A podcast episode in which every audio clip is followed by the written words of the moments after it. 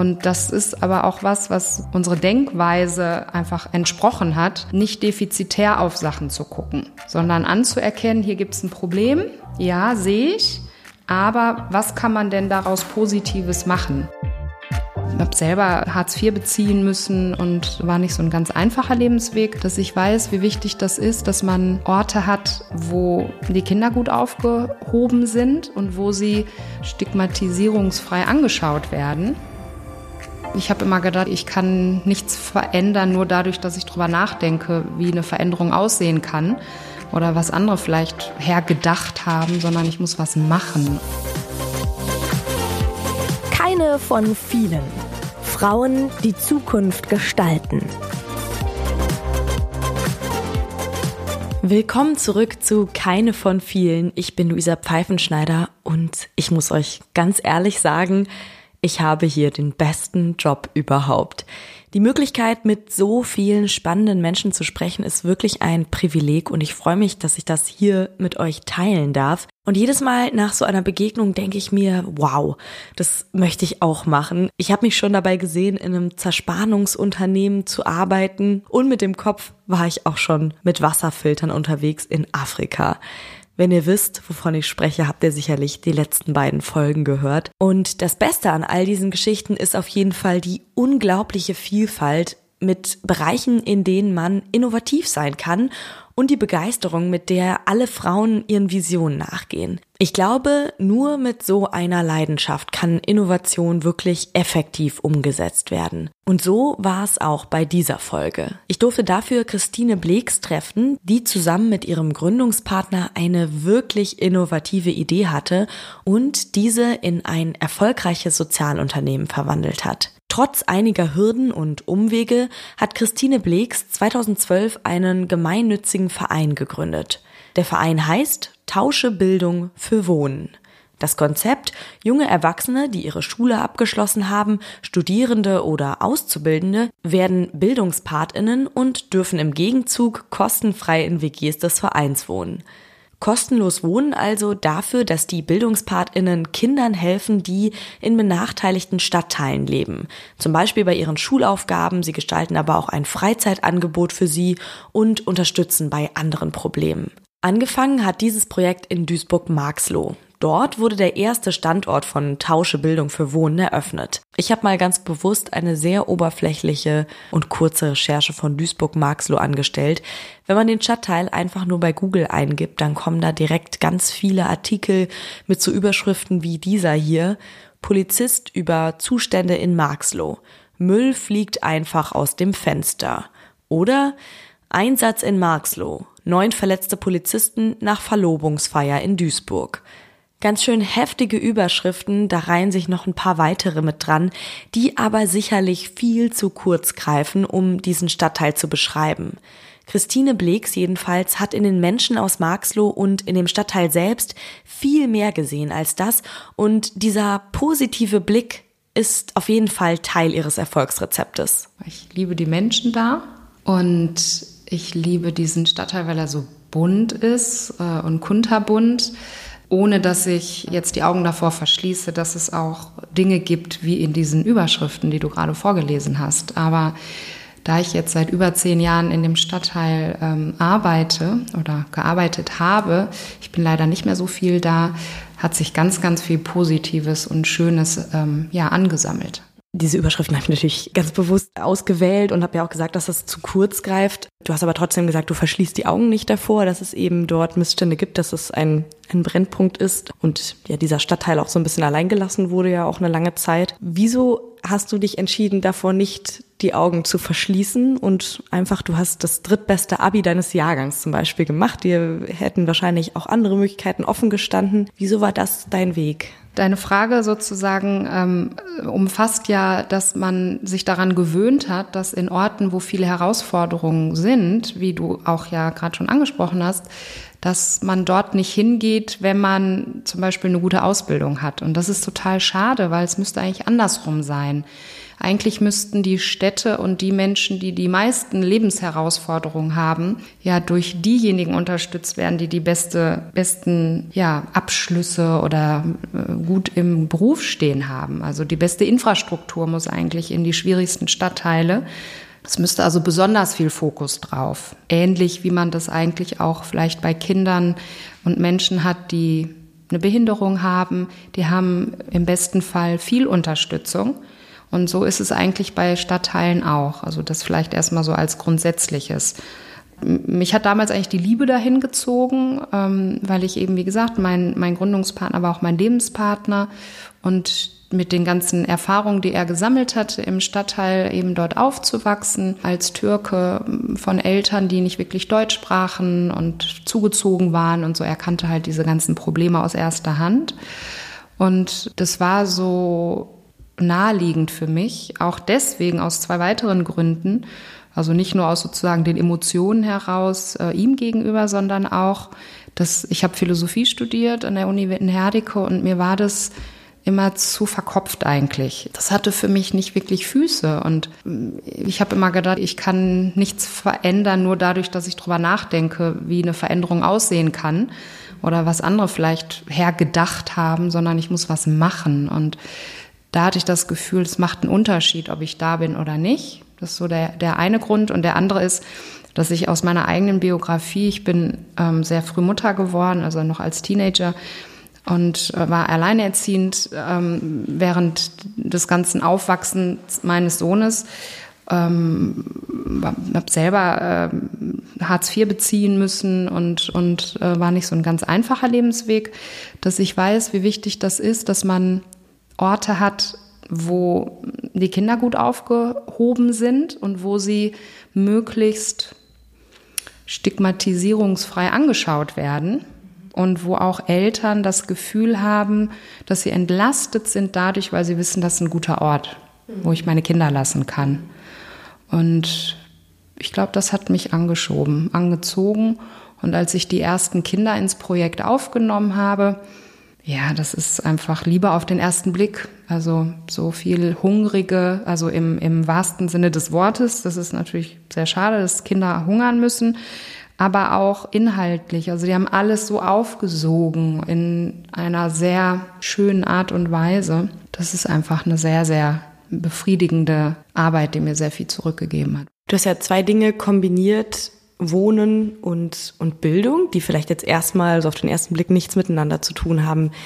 Wie kamst du überhaupt auf diese grundsätzliche Idee? Also was war da vielleicht auch so die Initialzündung, dass du dachtest, das muss man irgendwie zusammenbringen? Ja, das ist gar nicht meine äh, eigene Idee gewesen, sondern eben von meinem Gründungspartner, der, wie ich gerade schon gesagt hatte, als äh, ähm, aufgewachsen ist in Marxloh und ähm, im Prinzip in der Mutter eines äh, Freundes aus der Schule, das war so eine alt 68er Lehrerin, ja, die sich um ihn gekümmert hat und ihm beigebracht hat, wie wichtig es ist, Deutsch zu lernen und so seinen Horizont erweitert hat, dass man auch einen Schüleraustausch machen kann und dass quasi die Grenze, die mentale Grenze und die Lebensgrenze nicht am Stadtteil Marxloh endet die war so ein bisschen die Blaupause eines Bildungspaten, einer Bildungspatin. Und dann war es relativ naheliegend, weil ähm, vor ja, 15 Jahren lag die Leerstandsquote in Marxloh noch irgendwie bei 12 bis 15 Prozent. Alle anderen Herausforderungen gab es auch schon. Also viele Menschen, die Transferleistungen beziehen, ähm, hohe Arbeitslosigkeit, genau alles, was so ein, so ein prekärer Stadtteil mit sich bringt. Und wir haben eigentlich nur diese negativen Vorzeichen kombiniert und aus einem negativen Plus gemacht. Und das ist aber auch was, was sozusagen unsere, unsere Denkweise einfach entsprochen hat, nicht defizitär auf Sachen zu gucken, sondern anzuerkennen, hier gibt es ein Problem, ja, sehe ich, aber was kann man denn daraus Positives machen? Dann haben wir Wohnungen gekauft erst in Marxloh und haben sie quasi dem Leerstandsmarkt entzogen ja, man weiß ja, dass wo niemand wohnt, möchte niemand wohnen. Und das ist oft der Anfang von dem Niedergang eines Stadtteils quasi so. Und das ist so die, der Grundgedanke dahinter. Jetzt haben wir sehr viel darüber gesprochen, wie dieses Projekt ins Leben gerufen wurde, was deine persönliche Motivation war oder eure. Kannst du uns einmal erklären, wie genau dieses Projekt abläuft? Also wie ist das strukturiert? Ähm, wir sind jetzt gerade hier durch die Bürogebäude gelaufen und hier waren wirklich mehr Leute, als ich es erwartet hätte. Wie ist das strukturiert? Wie, wie seid ihr aufgebaut? Wie funktioniert das Ganze? Wir, wir haben mit meinem Gründungspartner zusammen diesen ganzen Gründungsprozess gemacht und als dann losging, hat er sich zurückgezogen aufgrund von Krankheit und dann stand ich quasi mit dem Projekt alleine da. Das war eine, eine sehr schwierige Zeit, äh, die wir aber irgendwie überlebt haben. Nachdem dann Marxloh da war und es tatsächlich eine One-Woman-Show war über einige Jahre, äh, konnte ich dann irgendwann die ersten Mitarbeitenden einstellen und das ist dann in so ein kleines Wachstum übergegangen. Dann konnten wir den zweiten Standort in Gelsenkirchen eröffnen. Dann tatsächlich zu Corona absurderweise sind wir nochmal ordentlich gewachsen. Dann haben wir in Witten, wo wir jetzt sitzen, und in Dortmund und in Essen ebenfalls Standorte eröffnen können. Und jetzt ähm, skalieren wir über ein Franchise-Modell nach Hamburg. Das heißt, in Hamburg-Stalzhoop äh, eröffnet jetzt im August im Prinzip der sechste Standort, aber als Franchise-Modell. So, ähm, wie funktioniert Tauschebildung für Wohnen? Das funktioniert so, dass wir uns eben Stadtteile aussuchen, denen es nicht gut geht, quasi nach Marxloher Vorbild. Ähm, dort richten wir eine sogenannte Tauschbar ein. Das ist, muss man sich vorstellen, wie ein Jugendzentrum für Grundschulkinder. Die kommen dann nach der Schule ähm, zu uns gelaufen. Wir haben Kooperationen mit allen umliegenden Schulen. Und ähm, die Kinder treffen dort auf ihren Bildungspaten, Bildungspatin, äh, und erhalten Lernförderung, Hausaufgabenbetreuung, offenes Ohr, Begleitung, also alles, was eigentlich ein Kind braucht, um, um gut durch den Alltag zu kommen, bekommen was zu essen, es wird gespielt, es gibt ganz viel Anregung durch das Programm eben, äh, was wir anbieten. Und diese jungen Bildungspaten und Bildungspatinnen sind eben ja, junge Erwachsene, entweder nach der Schule, die bei uns einen Bundesfreiwilligendienst absolvieren, oder sie sind in Teilzeit bei uns, äh, weil sie studieren oder vielleicht eine Ausbildung machen. Und für das Engagement bei uns können die Bildungspartner und Bildungspatinnen dann eben mietfrei in unseren WGs leben. Und so ein Jahreszyklus äh, sieht im Prinzip so aus, dass im August immer eine, eine neue Generation äh, startet. Die erhalten bei uns ja eine sehr, sehr umfangreiche Qualifizierung. Erstmal so zu Beginn drei Wochen wo wir unter anderem mit, mit künstlerischen Mitteln so Teamprozesse anfangen äh, zu vermitteln, aber dann natürlich auch ganz viel fachliches Wissen zur Pädagogik. Und es geht immer nicht nur darum, wie vermittel ich Kinder etwas, sondern es geht erstmal darum, wer bin ich eigentlich und was habe ich eigentlich damit zu tun, wie ich etwas vermittle. Das heißt, wir gucken auf Bildungsbiografie, machen ganz, ganz viel Persönlichkeitsarbeit eigentlich, Persönlichkeitsentwicklung. Und dann, ähm, ja, dann müssen die, die Bildungspaten, Bildungspatinnen ja auch damit noch zurechtkommen, ähm, dass sie, die meisten von ihnen zum ersten Mal von zu Hause ausgezogen sind und dann gleich in eine WG ziehen mit fremden anderen jungen Erwachsenen. Äh, das kann schon mal eine Herausforderung sein. Leben und arbeiten zusammen. Ja, und dann äh, kümmern die sich eben ab dem ja, äh, ab, ab Mittag sozusagen, wenn die ersten Kinder kommen, um ihre Schützlinge. Im Vormittagsbereich bereiten die ganz viel vor. Einige gehen auch in umliegende ähm, Schulen im Vormittagsbereich und unterstützen die Lehrer, bereiten sich darauf vor, ein Ferienbetreuungsangebot ähm, ja, zu konzipieren. Also es ist immer ordentlich was los. Ja, und von der Größe her ist es so, dass unsere Standorte zwischen 60 und 100 Kinder quasi pro Standort betreuen. Okay, das ist schon eine ganze Menge. Also ihr macht schon einen richtigen Unterschied. Ich würde sagen, ja. wer ist das denn, also wer gehört zu den Paten und Patinnen? Also wer zieht in diese WGs ein? Im Kernteam sind das vor allem junge Leute, die die Schule gerade beendet haben und dann auf der Suche sind im Prinzip nach, nach dem nächsten Schritt. Also junge Abiturienten und Abiturientinnen, die einfach wie ich finde, zum Glück noch keine Lust haben, zur Uni zu gehen oder in die Ausbildung zu gehen. Auch aus ganz unterschiedlichen Beweggründen oder Interessen. Das heißt, wir haben nicht irgendwie nur diejenigen, die sagen, Mensch, ich werde jetzt danach Erzieher oder Erzieherin oder möchte Pädagogik studieren oder ähnliches, sondern es sind wirklich ganz, ganz unterschiedliche Interessen und darauf legen wir auch Wert. Also so eine möglichst heterogene Gruppe aufzubauen. Ähm, äh, für, ein Jahr oder länger. Man kann auch länger bei uns bleiben. Wir hatten zum Beispiel einen äh, studentischen äh, Bildungspate, der war äh, sieben Jahre bei uns. Der hat seinen ähm, Bachelor- und Masterstudien komplett bei uns im Prinzip verbracht und war ein ganz, ganz wertvolles Teammitglied. Und der musste dann eben nicht zwangsläufig noch arbeiten gehen, am Ende schon, aber ja, weil er eben ja das WG-Zimmer umsonst bekommen hat. Auf der anderen Seite sitzen dann Schülerinnen und Schüler, die sozusagen davon profitieren, dass da ältere AbiturientInnen ähm, denen Sachen erklären. Wer sitzt denn da? Ja, die sind zwischen der ersten und der siebten Klasse und dann eben aus den umliegenden Schulen des Stadtteils. Vor allem sind das dann die Schulen, die fußläufig zu erreichen sind. Und dann sind das, wenn jetzt Kinder aus der weiterführenden Schule kommen, sowohl vom Gymnasium als auch Hauptschule, äh, wenn es die noch gibt, oder weiterführende. Also ganz unterschiedlich, auch in der Jungs-Mädchen-Verteilung unterschiedlich. Die allermeisten Kinder äh, kommt auf den Standort drauf an, ähm, haben äh, den ominösen Migrationshintergrund. Das, was aber alle Kinder eigentlich eint, und das ist ja auch das, was benachteiligt ist, äh, der soziale Status, also der ökonomische Status. So. Ähm, das heißt, die Kinder sind eigentlich alle aus Haushalten, die Transferleistungen beziehen.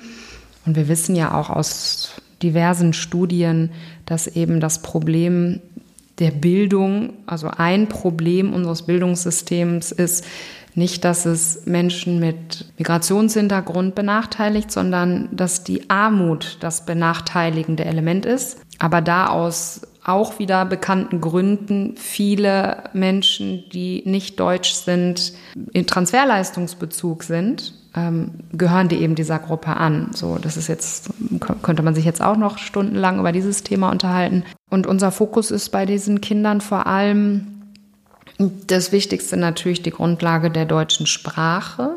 Ja, dass eine Angst überwunden wird, dass, dass die Kids gut lesen und schreiben können und sprechen natürlich. Das ist so die Grundlage für alles. Und dann geht es vor allem um ja, die Standardthemen in der Schule, die dann oft, also die, die Kinder kommen ja nicht nur, weil sie vielleicht eine 5 in Mathe haben oder irgendwie gerne eine 2 in Deutsch hätten. Die Kids sind ja meistens belastet mit familiären Situationen, die es einfach denen so schwer macht, sich auf Schule zu konzentrieren, Viele Kinder haben kein eigenes Zimmer, keinen eigenen Schreibtisch. Es gibt kein Geld, um ja, Nachhilfe zu bezahlen beispielsweise. Also da ist es so unterschiedlich, sind so gestresst zum Teil durch, durch die Lebensumstände, dass sie keinen guten Ort haben, um in Ruhe und mit aus einer guten Stimmung heraus was Neues aufzunehmen. Und wir kennen das ja selber total gut, wenn ich total gestresst bin oder unglücklich, mit Sorgen behaftet, dann kann ich doch nichts lernen. Dann würde ich, könnte ich keine Fortbildung machen, dann ist das Studium total sch schwierig, mir etwas Neues anzueignen, wenn ich so beschäftigt bin mit etwas, geht gar nicht. So, und das heißt, wir versuchen eigentlich die Grundlage zu schaffen, ähm, dass das Lernen überhaupt erst möglich ist und auch Freude macht, so, weil sonst bleibt es ja eh nicht hängen. Glaubst du, es ist hilfreich, dass du dich mit den Kindern identifizieren kannst? Ja, na klar, es ist, hilft natürlich immer beim Verständnis bei, und bei einem empathischen Verhalten, wenn ich eben Ähnliches erlebt habe. Natürlich, ich habe keinen Fluchthintergrund, da kann ich mir nur vorstellen, wie schrecklich, was, was für schreckliche Dinge ähm, viele unserer Kinder erlebt haben und ähm, was ein Bearbeitungsmechanismus ist. Damit, das habe ich natürlich nicht.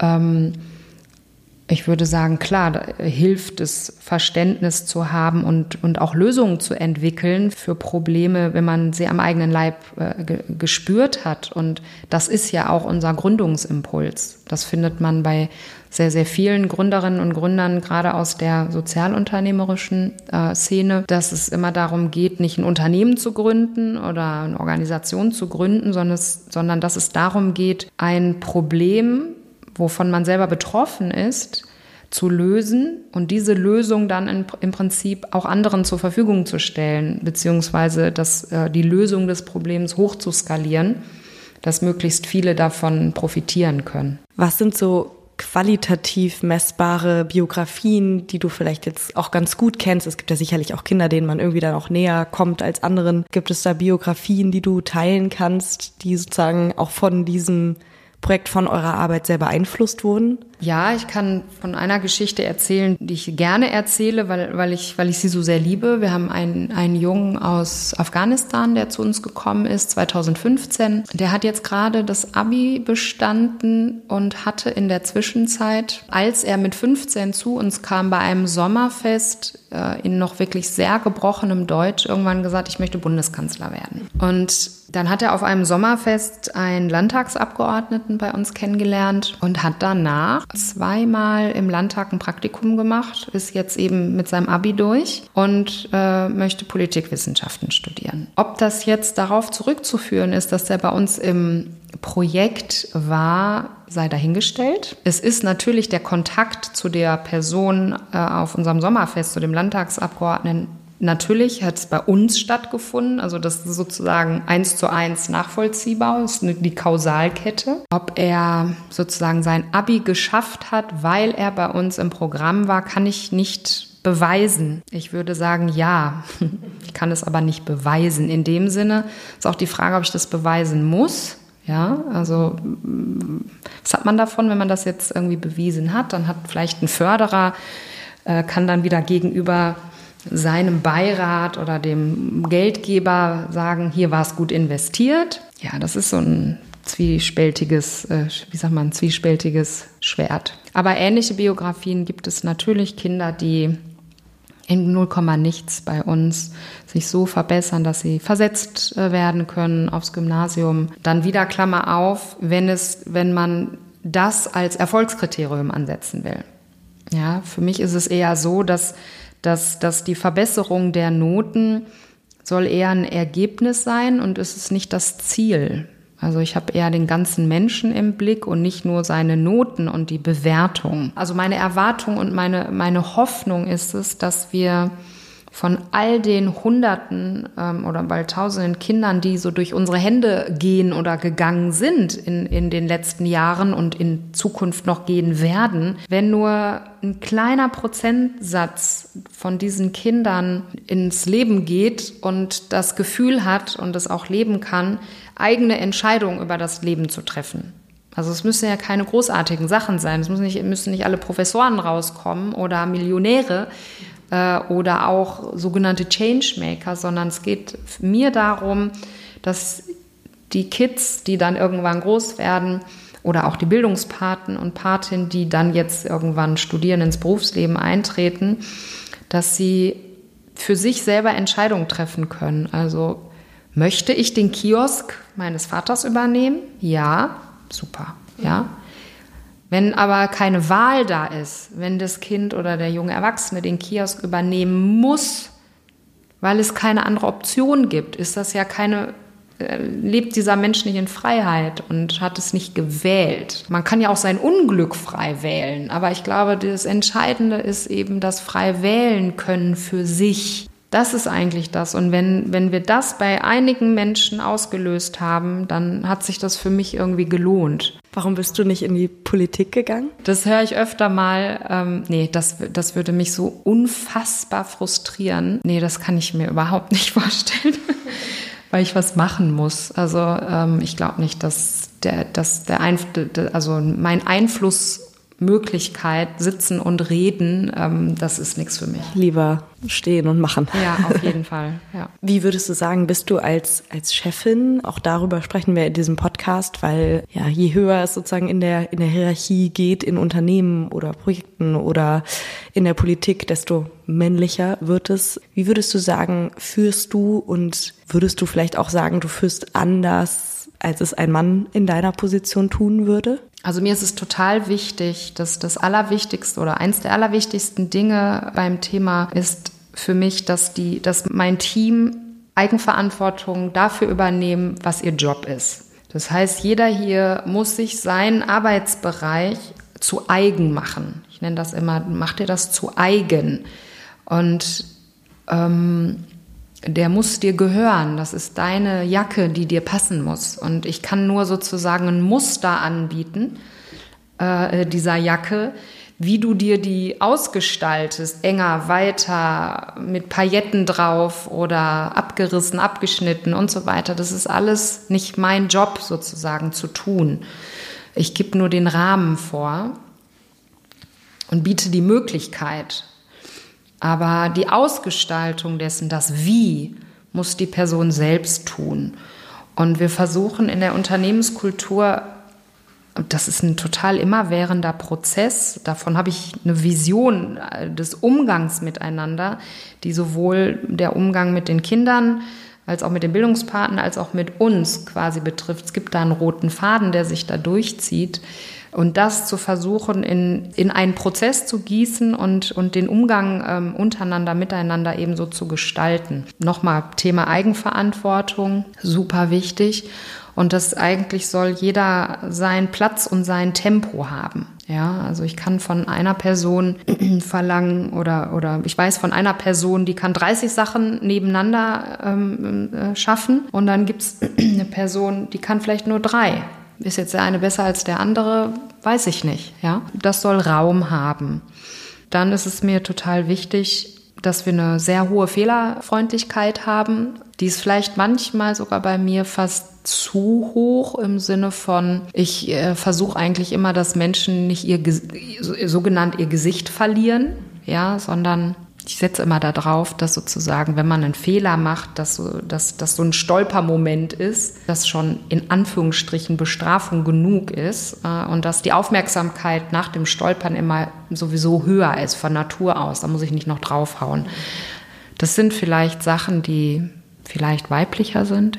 Ich weiß nicht genau, ob das so ist. Ich kenne aber auch viele Unternehmer, also männliche Unternehmer oder in Führungspositionen, über mit denen ich mich über diese Themen sehr, sehr gut austauschen kann. Also vielleicht ist es eher so Einstellungssache, charakterabhängig. Was würdest du jemandem raten, der eine Idee hat, ob es jetzt eine neue Schokoladensorte ist oder ein soziales Projekt oder was ganz anderes? Was wären so deine Tipps für die ersten Schritte? Ja, das kommt eben auch darauf an, ob ich Schokolade oder Bildungsprojekt machen will. Ähm, mit Schokolade kenne ich mich überhaupt nicht aus. Also nach meiner Erfahrung ist es immer gut, zu zweit zu sein. Ähm, und zwar in einem Verhältnis von, es braucht einen Spinner oder eine Spinnerin und es braucht Bob den Baumeister oder Bobby die Baumeisterin. Also jemand, der wirklich die Vision ganz doll nach außen tragen kann und der auch, äh, der oder die brennt und andere Menschen mitreißen kann. Das ist total wichtig. Und die zweite Person äh, sollte die oder derjenige sein, die das dann auf die Straße kriegt. Also weil nur eine Vision, die brennt, die verbrennt, dann bleibt irgendwie nur Asche übrig. Aber wenn ich nur auf den Prozess gucke und auf die Umsetzung, dann werde ich keine wahrscheinlich keine Förderer oder ähnliches an, also ähm, anziehen oder dann kriege ich meine Message nicht nach draußen. So glaube ich, ist eine super Kombination. Vielleicht haben manche Menschen das sogar in sich selbst, diese beiden äh, Charakterzüge und Eigenschaften. Also sich gerne jemand zweiten komplementär suchen ähm, und dann äh, Durchhaltevermögen, also aufgeben, ja, für mich war Aufgeben irgendwie nie eine Option. Man braucht irgendwie so ein dickes Fell und, und einen langen Atem. Also wenn so, wie das ja vielleicht in sozialen Medien oft so vorgelebt wird, so, ja, dann anderthalb Jahre und dann vielleicht in zweieinhalb Jahren bin ich das Einhorn und werde eingekauft und setze mich dann in vier Jahren zur Ruhe oder werde Seriengründer oder Gründerin. Kann passieren, aber wahrscheinlich eher nicht. ich glaube, man braucht ganz viel Resilienz. Nach draußen sieht es dann ja immer so shiny, shiny aus, aber hintenrum ist es natürlich einfach Arbeit. Es ist richtig viel Arbeit. Wer warst du in der Konstellation deiner Firmengründung? Der Spinner oder die Spinnerin?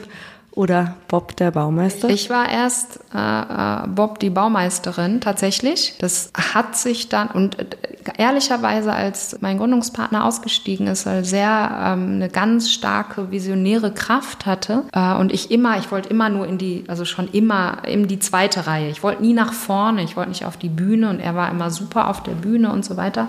Ich wollte eigentlich ja immer nur machen. Ähm, und ich habe, als er dann weg war und ich mir überlegen musste, schaffe ich das irgendwie weiterzumachen, war das fast mein größter Painpoint, zu sagen, ich will diese Rampensau nicht machen. Und das musste ich richtig doll lernen, mich in der Rolle einigermaßen wohlzufühlen. Und ich glaube, ich kann jetzt beides. Aber das, ähm, die Rampensau fällt mir nicht so leicht wie äh, in der zweiten Reihe dann Sachen wegzuschaufeln. Das ist für mich leichter. Mhm, verstehe ich. Was ist das Beste daran, selbst gegründet zu haben? Ja, im besten Sinne kann ich machen, was ich will, in Anführungsstrichen. Also was ich will. Ja, also ich kann, ich kann und muss. Das ist, äh, es hat beides. Das ist total bipolar. Ich kann und muss eigene Entscheidungen treffen, ob ich will oder nicht. Und ich habe das Gefühl, dass ich eben total äh, Herrin meiner eigenen Welt, sozusagen meiner eigenen Biografie bin. Ich habe zwischendurch äh, auch noch mal für jemanden gearbeitet, auch mit einer ganz tollen Idee und konnte ich super hinterstehen. Es war aber nicht meine Idee. Das hat nicht, das hat ein halbes Jahr gedauert, dann ging das nicht mehr für mich. Also weil sich das dann so angefühlt hat, als, weiß nicht, als würde ich in fremden Schuhen versuchen, einen Marathon zu laufen. Das funktioniert nicht gut so für mich.